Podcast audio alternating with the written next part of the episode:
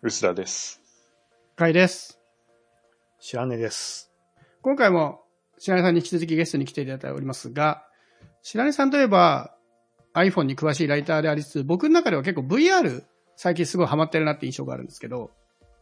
で、僕結構ね VR 興味はあるけど、まだそこまで入れてないみたいな、ちょっと温度感なので、VR ハマってる人にぜひ VR の魅力をお伺いしたいなと思ってるんですけど。VR は私にとっては、ほぼ毎日やってますけど、その理由っていうのが、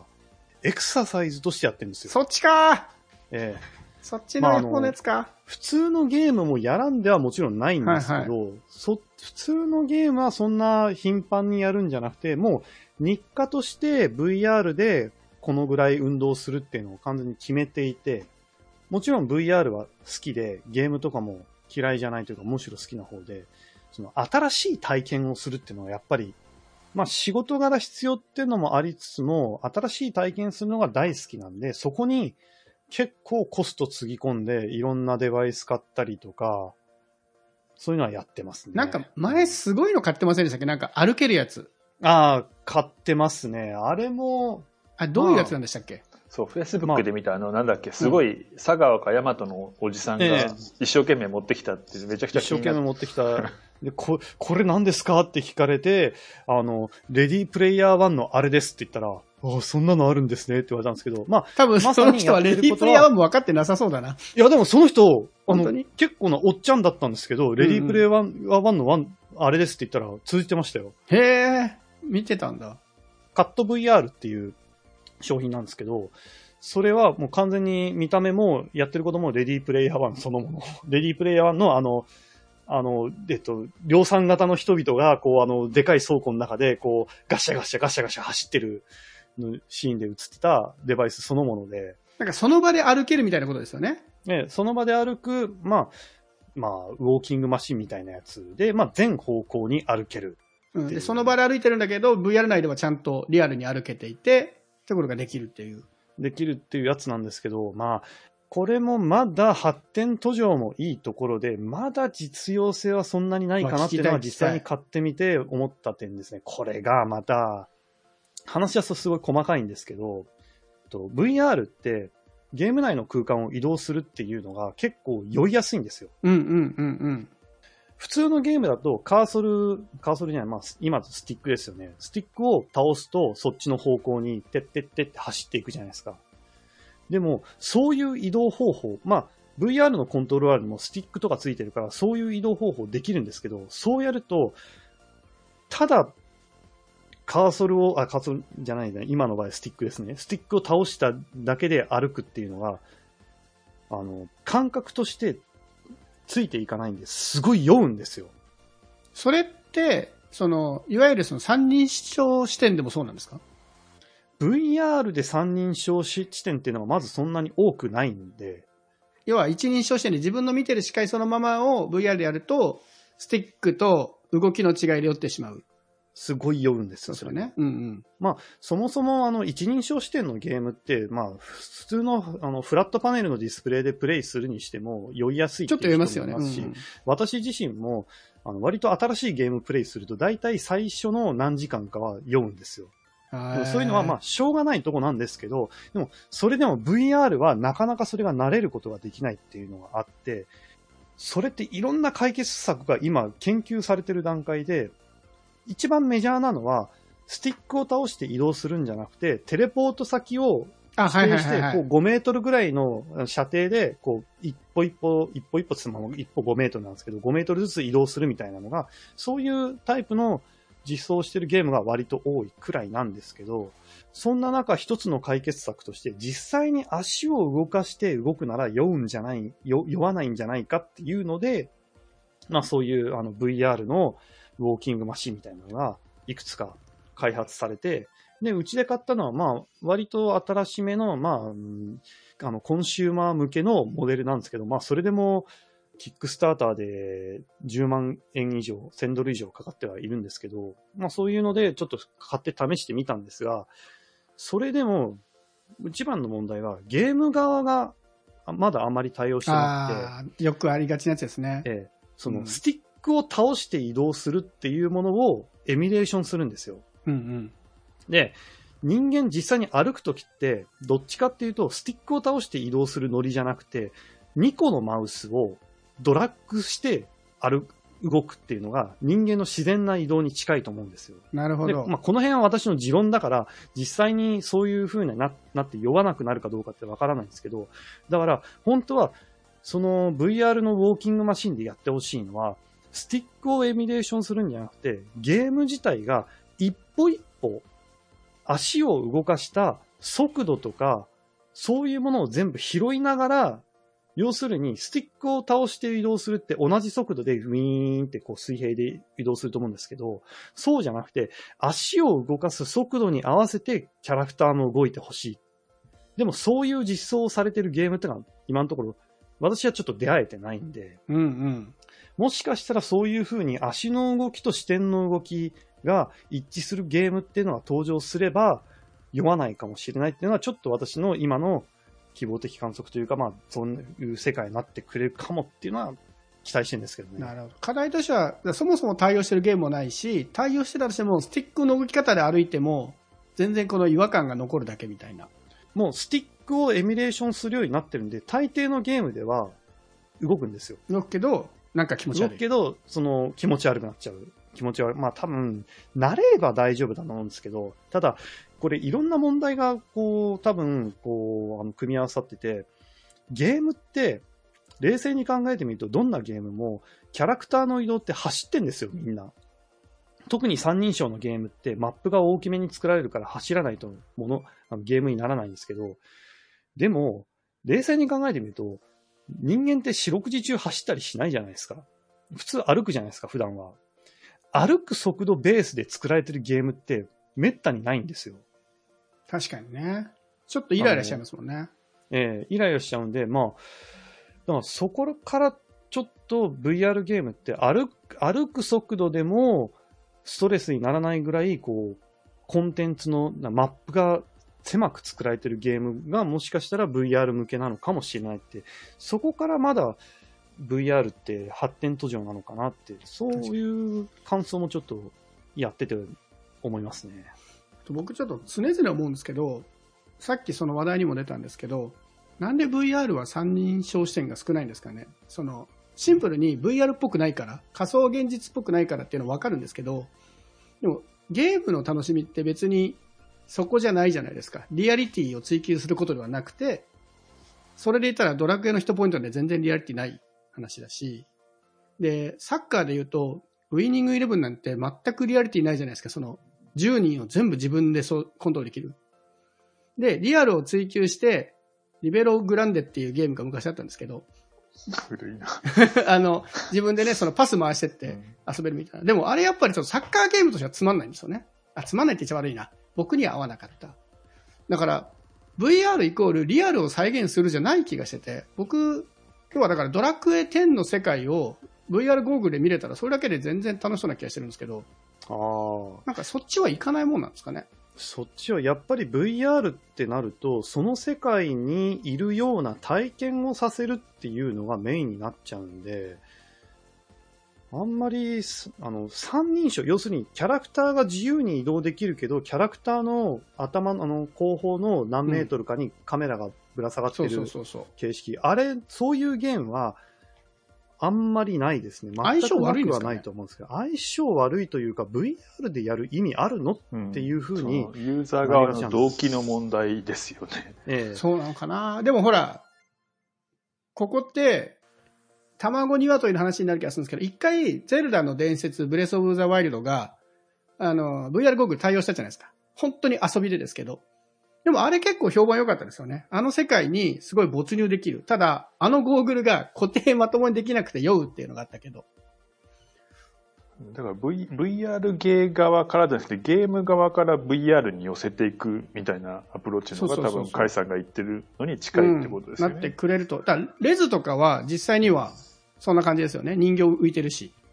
えっと、キャラクターが移動しないで神様視点でゲームを進行するみたいなゲームは割といくつかはあって、あの、最近出た面白いゲームでは、あの、テーブルトーク RPG をやる VR ゲームっていうのがあって、あテーブルの上に、こう、ダンジョンがあって、そこにキャラクターをコマとして置いてって、モンスターがコマとして襲ってきて、ここでこのカードを使うみたいなのを、テーブルを何人かのプレイヤーで囲んで、テーブルトークゲーム、あの、まあ、ボードゲームみたいな形で進めるっていうのはありますね。ただそれも、まあ、神様視点、三人称視点ですけど、でも実は、三、本当に T、あの、三人称視点かっていうとそうじゃなくて、テーブルを囲んでいる人の視点、ファーストパーソンの一人称視点なんですよね、結局。なるほど。うん。結構難しいんですよね。やっぱその視点で酔うとかいう技術的な問題もなんかありそうな気はしつつ、ただ操作の問題を解決できるのかなって気はちょっとしてるんですよね。そのスティックで動かすことでの酔いが減るかなっていう。うんあとはその三人称視点だと問題になるのは、うんうんうんあの、一人称視点だと、例えば武器を、剣を振るっていう動作は完全に自分の視点から触れますけど、うんうん。三人称視点だとそれができなくなりますし、特にシューティングゲームなんかだと完全に VR だから、VR の一人称視点だからこそ面白いシューティングっていうのがあるんで、シューティングゲーム、その本当に、あんまり私酔うから、ちゃんとしたシューティング、VR のシューティングゲームってな長時間プレイしたことはないですけど、あの、シューティングレンジで銃を撃つだけっていうゲームがある、ゲームっていうのかわかんないですけど、あるんですよ。でも、それって、あの、例えば、こう、ボルトアクションの、あの、ライフルを呼び出して、それに弾込めて、的に向かって撃つっていうだけの内容のゲームなんですけど、それはもう完全に一人称視点で、ボルトを引いて、弾を込めて、ボルト戻して、自分で狙って撃つっていうのは、そのアクションを一人称視点で自分の手足で、実際のライフルに近いサイズを感じながらやれるっていうのは、それがいいのあるゲームになってるんで、やっぱりそういうのは一人称視点で体験できるっていうことは意義があるんで、三人称視点だと多分面白みが。そうでしょうねその、そう、リアリティ方向に追求するのはありだなと思いつつ、まあ、うすらさんも言ってたんですけど、ゲームの視点から言ったときに、もしかしたらその三人称視点で酔うっていう技術的な問題はあるかもしれないけど、例えば、スプラトゥーンをいちいちカメラを動かさずにできたら結構いいなと思って。で、その場合はもう操作も割り切っちゃって、スティックと丸×三角四角なのか AV、XY なのかでいいと思うんですけど、なんか僕はゲームが好きなので、VR が好きなんじゃなくて、ゲームが好きなので、ゲームが楽しい VR をやりたいなと思いつつ、うん。なんかね、VR のゲームどれも VR が優先されてるんですよね。まあ、そうですね。そこの寂しさがすごいある。まあ、VR にしたら、VR である必然性のあるゲームを皆さん出してますから、まあ、しその一人称視点のシューティングゲームとか、まあ、その、私がよくやってるようなビートセーバーっていうその音音ゲーとかは、まあ、ちょっと VR ならではのゲームだとそうですね、ビートセーバーとかね、ああいうのは全然 VR ならではだなと思いつつ。ただまあ VR のゲームも本当に何を VR のゲームで出したら面白いのかっていうのって、いやー、今もゲームのメーカーさんがすごいみんな悩んで試行錯誤しょうんだろうなっていうう。ん。白根さんがメインでやってるのは、エクササイズなんですよね、VR は。白根さんにとって。で、まあ、あの、毎日エクササイズとしてやっていて、まあ、それでもエクササイズ以外のやつも、まあ、それなりの頻度ではやってますけど、一番頻度高く時間かけてるのは、まあ、エクササイズとして、もう毎日汗かいてえそれはゲゲームをやってるんじゃなくて、エクササイズのなんかそういうプログラムをやってるってことなんですか？いや、えーっと、まあ、エクササイズのプログラムをやることもあるんですけど、主にはそのビートセイバーっていう、あやっぱビートセーバーなんだ。これも細かい話になってくるんですけど、まずエクササイズをやらな、あやるようになった理由っていうのが、まあ、いくつかあるんですけど、今やってる一番の理由っていうのが、今契約している介護医療保険なんですかね。まあ、生命保険と介護医療保険の介護医療保険の方なんですけど、それが、毎日一定の運動をすると、ステージが上がって、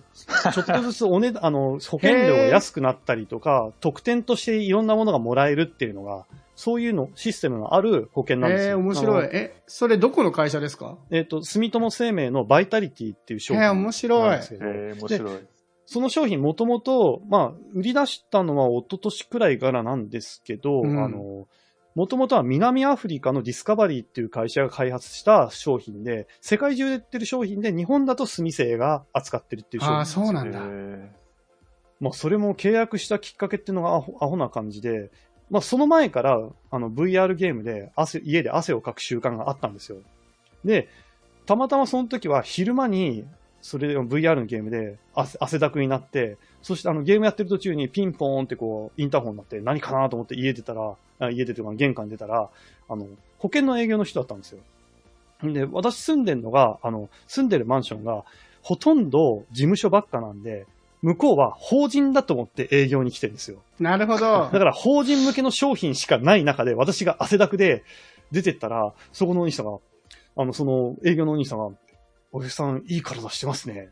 って言ってきて、いや、何言ってんだろうと思ったんですけど、こんな商品があるんですよ、みたいな話で、個人向けの商品で、そのバイタリティっていう商品勧められて、面白い。で何、もうこの人何言ってんだろうと思って、こう調べてみたら、もうあの他社ではやってないユニークな商品、その健康管理をしていくと安くなるとか、特典がつくっていう商品っていうのが分かって、あじゃあ今や契約してる保険解約してこっちにしてみるかっていうので、それで契約を変えてっていうけ経緯があって、ーはい。で、面白い。まあその保険のポイントを稼いで、そのステージを上げてって、あの割引とか、こうクーポンとかを得るために、まあ、いろんな条件があるんですけど、条件として、1日1万2000歩歩くか、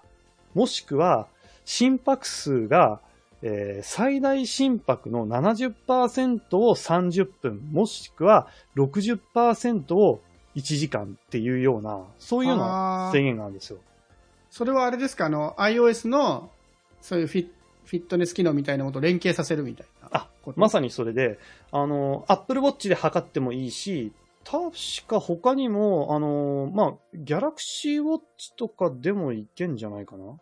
うん。そういう他社のポラールとかそういうあの心拍数測れるウェアラブルでもいいんですけど、それでエクササイズメニュー何でもいいんで、こなして平均心拍が一定以上、時間が一定以上であれば、その日のポイントが満額もらえる。へーちょっと面少ないと、ポイントがちょっとへあの少ないけど、まあ、それでも段階的にもらえるみたいなすごい理にかなってるな。で、そうやって、まあ、そのポイントがもらえるっていうのは、運動するのと、あと、えー健康診断に行くっていうのも条件に入うわってまして。面白い。すごい。健康診断。は年に1回行けば、ものすごい大量のポイントがもらえるみたいなシステムになっていたりしてて、すごいな。バリウムより胃カメラがポイント高いとか、なんかそういうのあるんですかね？面白いあ、な。でも、えっ、と、あの、胃の検査は、もちろん、まあでも胃の検査は大体人間ドックの標準のプランだけで満額もらえるんですけど、肺がんの検査に関しては、あの、核炭検査をしなきゃポイントがもらえない。肺がんの項目は、面白い。でも核炭検査って人間ドックだとほとんどやってないんですよね。あの、でも肺の CT 取ったらそっちでいいじゃんって思うんですけど、肺の CT だとポイントもらえなかったりして、まあ、そこはちょっと改善してくれよと思うポイントですけど、でそれ面白くて、例えばそのサービスから Apple Watch を買うってことができて、まあ、ヨドバシのサイトに飛ばされるんですけど、そこで Apple Watch 買うと、運動をこなすと、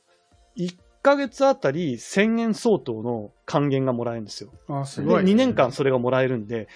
2万4000円。半額ぐらい戻っていくんですよ。えーなんかそういうのいろいろそ考えられれ、てる。すごいよくできてるんですけど、まあ、頑張ったら他社も真似できそうですけど、してこないんですかね？多分開発が大変なんだろうなって思うのは、ああ、まあ、あ開の保険？保険ってもう、うんあの、もうマスターキートンの世界ですけど、かあの、胴元との掛け事みたいなもんじゃないですか。うんうんうんうん。であの、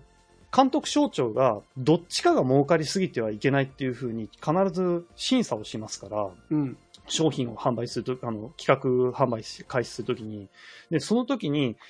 膨大なデータを持って、これだけ運動してる人はリスクが減るから、価格を減らしても会社の利益は損なわれないし、あの、消費者の利益も損なわれないっていうのを、誰かが膨大なデータを集めてる必要があると思うんですよ。まあ本当に細かいことじゃないですけど、で、その商品に関しては、ディスカバリーっていうその南アフリカの会社が世界中ですでに商品売ってて、そこでこういう運動をしてる人は保険料金下げたり、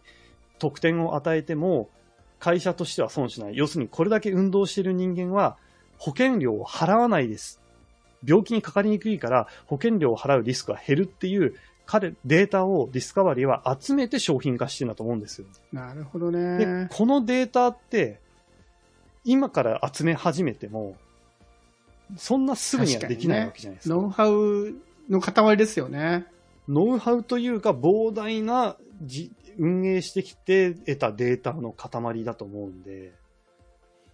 ね、なんか適当に健康診断にポイント上げすぎたら損するとかいう可能性もありますもんね。そのバランスが分かってないと。それだけポイントもらえるってことは、まあまあ高お高いプログラムなんですか？えーっと、いや、保険料は、まあ普通だと思いますけどね。で、そのバイタリティっていうサービスを利用するときには、あの、バイタリティ料金として月額980円かかるんですけど、でも、あの、毎週一定のポイントを突破してると、こう毎週ルーレットを回して、こう、ローソンのドリンクチケットか、あの、スタバのドリンクチケットが当たるっていうのがあって、多分それだけで1000円は大体取れるんですよ。いやー面白いしかも、ちゃんと運動してくれるんであれば、保険を払う確率が減るわけだから、ええ別にいいわけですもんね。保険料そんなに高くしなくて。っていう考えが向こうにあるはずで、まあ面白いですよ。で、それで今あの、ステージを最大にしていると、ホテルズ .com があれ何割引だっけななんか、ものすごい6割引きとかされるんですよ、確かえーちょっと。うちも保険変えたくなってきたぞ。もうすごい。ええでも、あの、今使えないんですけどね、ホテルズ .com そんなあまあね遠く行かねえよって話で。まあね、でも保険はあくまで、その、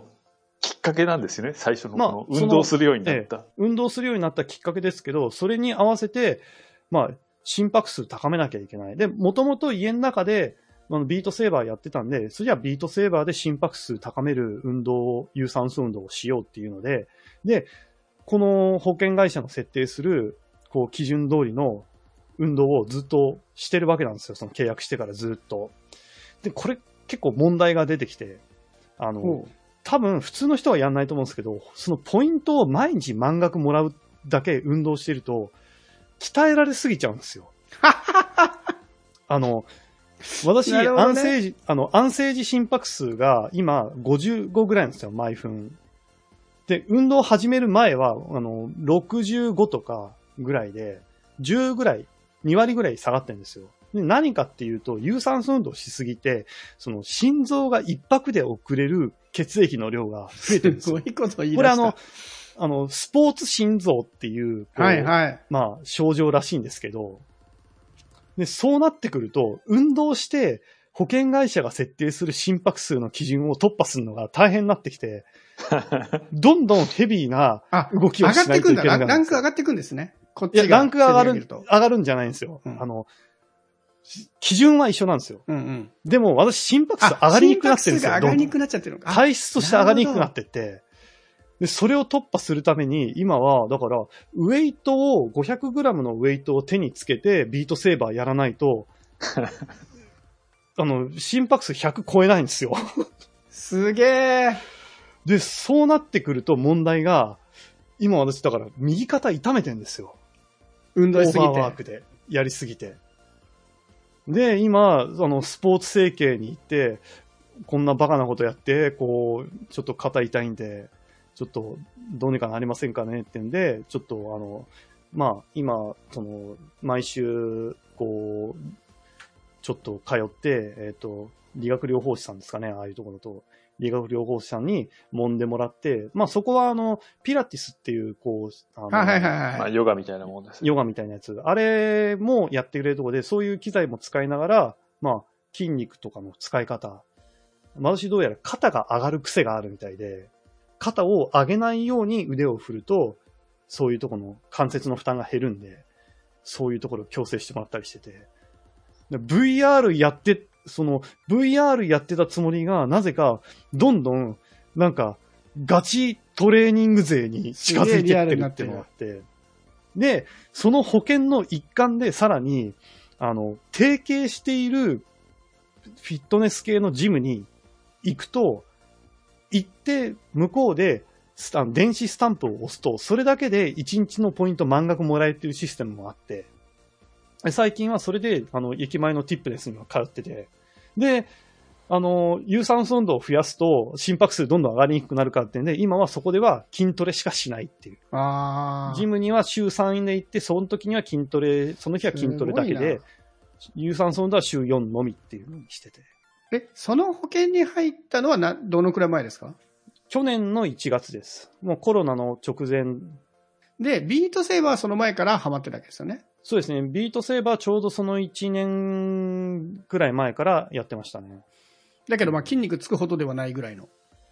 まあ、それでも前に比べると、やる前から比べるともちろんついたかなと思ってましたけ白井さんね、ど、昔は本当ひょろっとして筋肉とか全くない印象が、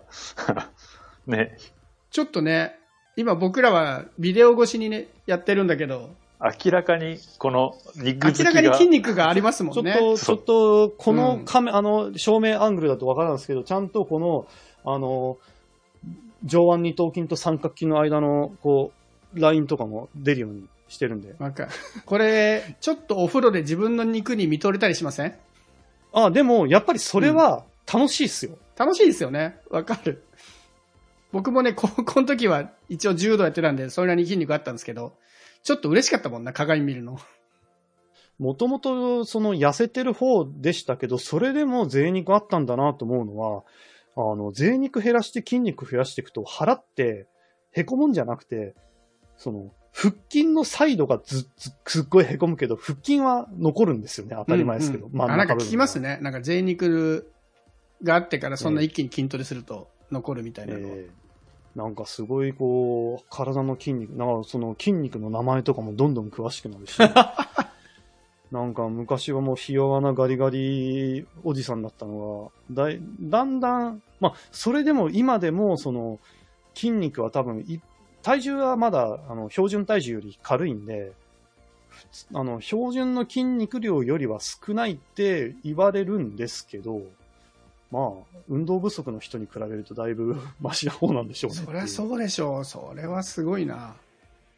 ねでも、あれですね、保険のせいである意味肩を痛めてるっていうのはちょっとおかしな 状況には思うんですけどね。ほんとそれですね。きっとそれを聞くと、毎日満額もらえるってのは多分想定してないユーザーですよね、きっとね。想定してないですよ。毎日満額もらって健康診断行くと、あの、半年で最高ステータスに上がっちゃうんですよ。だから普通は多分運動量、運動する頻度は少なくしなきゃいけないんですけど、その、毎週のルーレットを回すっていうことを考えると、完全にゲーマーだわ、これ。ええ週に5回はポイント満額じゃないとダメなんで。でもさ、結局それでやってることで理学療法士のところ行ったり、ピラティスやったりとか、コストが発生してるわけですよね。コスト発生しますよ。でも、実は、ピラティスに関しては、あの、ピピラティス単体のスタジオにもその前から実は行ってて、というのも、私、あの、もともと姿勢がすごい悪かったらしくて、えー下から反り腰、猫背、ストレートネック、この3点セットを持ってて、で、それは修正しなきゃいけなくて、やっぱり肩に負担かかるのも、肩が上がりがちになるのも、やっぱり反り腰とかで体幹の角度が悪くなってるっていうのも原因の一つにあるらしくて、いや、理屈よくわかんないけど、ピラティスのスタジオでも言われるし、理学療法士さんにも言われるし、もうちょっと信じるしかないなっていう感じなんですけど、姿勢の矯正っていうのはどっちにしろやりたいんで、まあそれは必要コストだと思ってます、ね。うん。まあだって理学療法やったことで、体の使い方が分かればもうけそういう怪我はしなくなるだろうし。ええそれで姿勢も良くなれば、あの、将来的に腰痛とかも起きにくくなるでしょうし、いや、でも僕がね、やっぱ興味あったらそういうことですよ。その、v、VR が本質じゃないじゃないですか、そこにあるものって。なんか運動が楽しくさせる、そういうモチベーションとか楽しみがあって、やるっていうのはすごいいいな。いや、その保険めっちゃ興味ある。だから保険も、あの、モチベーションになってますし、やっぱりその、ビートセーバーっていうゲーム自体が、まあ、好き嫌いはあるんでしょうけど、私は割と楽しく、こう、毎日プレイできてるんで、まあ、有酸素運動がゲームである。しかも家から出ないで済むゲあのゲームであるっていうのは、まあ、継続しやすかった理由の一つですよね。ちなみに、体を動かす系で言うと、スイッチでも、まあリングフィットアドベンチャーとかが流行ってるし、あとはフィットボクシングとかあるじゃないですか。あっち系はハマらなかったですか？あっち系、リングフィットは、まあ、クリアまでは結局いかなかったけど、そろそろクリアだろう、これっていうぐらいうん、までは行ってたんで、まあ、結構やりましたけど、ただ、リングフィットだと、まあ、心拍数上がんないんですよ。へえ、あ、筋トレだから？必要な。いや、あの、ビートセーバー派手にやると、その、まあ、リまあ、というか、まあ、そもそもリングフィットアドベンチャーってステージ間に結構休んじゃうじゃないですか。休む時間があるじゃないですかああ、それはありまますね。あの、スキル編成やったりとか。だから、あの、歩い、歩いてる、まあ、ステージある、あの、走ってる最中はこう、まあ、私はあの、スクワット設定でやってましたけど、まあ、でもあのスクワットでもまだ私心拍数そこまで上がらなかったんで、すでに鍛え終わってた時なんだ。なるほど。まあそうですね、その前からビートセーバー、あの、リングフィット発売前からビートセーバーやってたことになるのかな？うん。買う前からはやってましたね。正直、そもそも時間とかカロリーはちょっとは見るけど、心拍数って気にすることってあります？うん。ないですない、ね。ないですか？普通は気にしないですよね。リングフィットやってて。いやでもリングフィットってステージ終わった後に心拍数を測一応ね、なんか、これで軽く測れるけど、僕全部スキップしてた、あれ。ね、まあ、あれ、私は、あの、その前からやっぱり Apple Watch で、こう、測ってたんで、リングフィットとかプレイするときも、やっぱり心拍数って見られるし、結果的にどんぐらいの負荷がかかってたのかっていうので、客観的評価にもつながるんで、まあ、面白くやったんですけど、まあ、リングフィットはちょっと足りなくて、まあ、あの、ボクササイズの、リン、スイッチのボクササイズのゲームの方は、私体験版しかやらなかったですけど、あの、それよりも、VR でボクササイズのゲームがあるんですよ。あ、はいはい。結構いくつかありますね。ええ、いくつかありますけど、そっちの方が、あの、シリが立ち上がっちゃった。うんあの、まあ、VR の、その、ボクササイズのゲームの方が、まあ、個人的には楽しいなって思ったのと、運動量もあるかなと。うん僕、その一番気になる違いは、やっぱ VR ってゴーグルかけて手に持ってっていうところで、ちょっと始めるまでの準備かかるじゃないですか。で、僕はどうしてもそこが、こう、ハードルになっちゃって、ああ、なんか被って電源入れてかってなっちゃうんですけど、そこはなんかゲームとして楽しいから上回ったんですかね、ビートセーバーのモチベーションが。まあ、それもあるし、あの、ほ、本当に本格的に心拍数とかを上げる運動をするなんて、本来だったら、着替えて家の外に行ってっていうのをやらなきゃいけない話ですから、それに比べると全然簡単だろうってまあで、確かにねだって。実際私が、うん、あの、VR で運動するときって多分普通の人よりめんどくさい手順踏んでて、まず最初には PC の電源入れて、あ、そうか、PC でやってんのか。で、ヘッドセット装着して、インナーの手袋をまずする。で、その後、ウェイトの手袋をする。で、まあ、あの、あれ、これ、これ言ったかな、あの、心拍計は、Apple Watch じゃない心拍計も、一つ Bluetooth の心拍計を着用するんですよ。で、そっから PC を、の、その Steam VR を起動して、その VR の、まああの、起動をするっていうになるんで、まあ、すごい手間はかかってるんですよ。ものすごい。でも、まあ、もう慣れちゃったし、それをするしかないってことは分かってるんで、やっても、あまあ、そんなに気にはならないですね。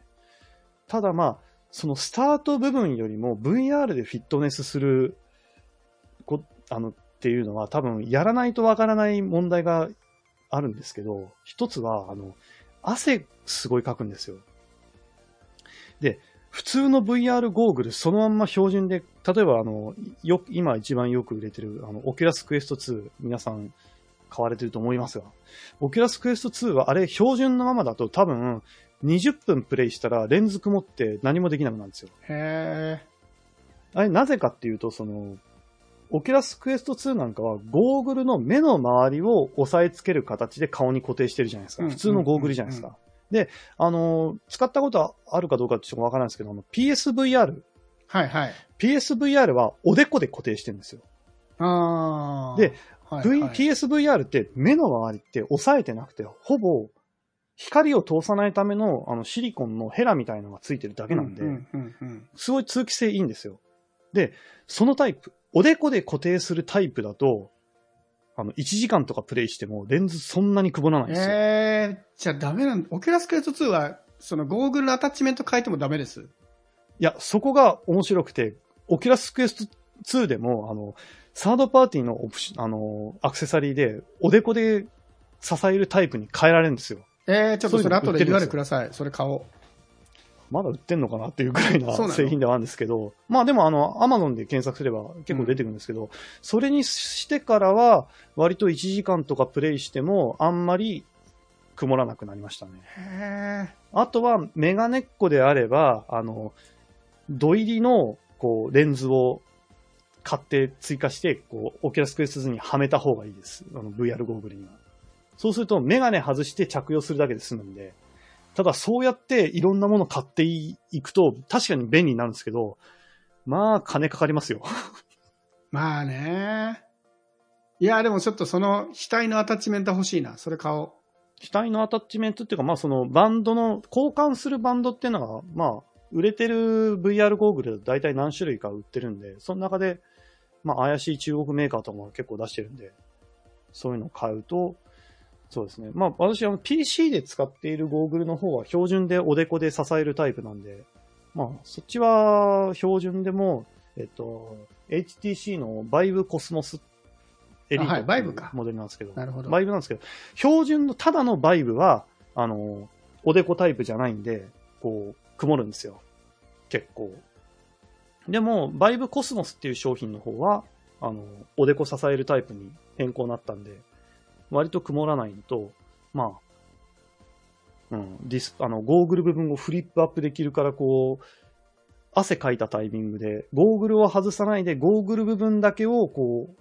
バンドそのままでゴーグル部分だけをこう上にパコって上げることができるやつなんですけど、汗拭くときとかも便利っていう、あります、すごいな。だから本当にや、その、え VR エクササイズって結構、やってる人少ないとは思うんですけど、え、でも結構聞きますよ。やってるって声は。ただ、ここまでガチな人聞いたことがない。でガチにやってみるとわかる問題点があるんですけど、例えばこの汗で、そのレンズ曇って何ともできなくなるっていう話って意外と見たことがなくて、おでこで支えるタイプだと曇らないなんていう話って私以外に言ってる人って私見たことないんですよ。私はたまたま気づいたんですけど、別にどこかで調べて知ったから、こう、雲、あの、おでこで支えるタイプは曇らないって言ってるわけじゃなくて、体験談って言ってるだけで、誰もこれを、まあ、よほど私がウェブの記事かなんかで書けよって話なのかもしれないですけど、うん。まさに今、薄田さんがそれを言いたそうにしてますよ。まあ、まあでもなんか VR の記事書く機会があったら多分そのネタはするとは思いますけど、まあでも、ああ、読みたい、読みたい。うん、あの、ガチで運動するとなると、まあ、こん、まあ、例えばコントローラー形状とかコントローラーの重さによって全然負荷も変わりますし、どのゲームにやるかによって鍛えられる部位とかも違ってくるし、とか、やってみると意外と奥が深くて面白いんですけどうね。ん。僕、多分今まで聞いた VR のトークの中で一番刺さったかもしれない、今日が。まあ、あの、面白い。偏ってますけどね。うん。非常に。いや、なんか、みんな VR って言うと、VR チャットが面白いとか言うんですけど、コミュニケーションじゃないですか、そこの楽しみって。で、それは別に、僕は別にビデオチャットでもテキストチャットでもいいし、ドラクエ10でも楽しかったし。でもなんか、その圧倒的 VR でやることの必然性があった上にモチベーションもゲーミフィケーションもあるってすごいっすね。保険含めてすごい面白い。うん、なんかやっぱりこれは VR 買ってよかったなっって思うポイントの一つではあって、そのまあ新しい体験をしたいから VR を買いましたけど、でもゲームでここまで体を動かせるなんて、まあ新しい体験というか想像していなかった体験ができてるんで、これはやっぱり買っていろいろ試してよかったなって思った、思ってるポイントですね。面白い。ちょっと、本気でやります。まあでもね、これはね、なかなかおすすめできるかっつうと、まあ汗のも、汗の問題って曇るかどうかもあるんですけど、あの、床結構汗だくに。まあ私は VR やるときは、その、まあ中心位置を分かりやすくするためっていうのもあるんですけど、あの、買った VR のそのいろんな商品の中にこう VR 用のマットとかもおまけでつけてるのがあって、VR 用のマットをこう VR の中心部分に置いて敷いてますけど、まあなんか結構汗じみとかついてますよ、今その VR のマットに。本当に汗ポタポタかかくんですよ。ちゃんとやると。いやーなんかこんなに、こんなに汗かくもんだとは最初は思わなかったですけど。いや、ちょっと真剣に僕もアタッチメント買ってちょっとやりますわ。ちょっとね、最近フィットボクシングとかもちょっとたるんできてるんで。まあでも、運動って、この、その、どっちかというと筋トレとか、その、ジムに行ってたりする人間から言わせてもらうと、続けられるかどうかだけなんですよね、うんうん問題って。うんうんそこにやっぱポイントがでかいんですか、やっぱり？モチベーションとして。なんか、続けられなくなったらもうどんなにいいトレーニングしてても意味がないですから、どんなにトレーニング機材見つけても、ジム見つけても、まあ、あの、続けられるヘボなトレーニングの方がよっぽど価値がありますから、続ける、筋トレにしても有酸素運動にしても、続けることをまず第一に考えるべきだと思いますね。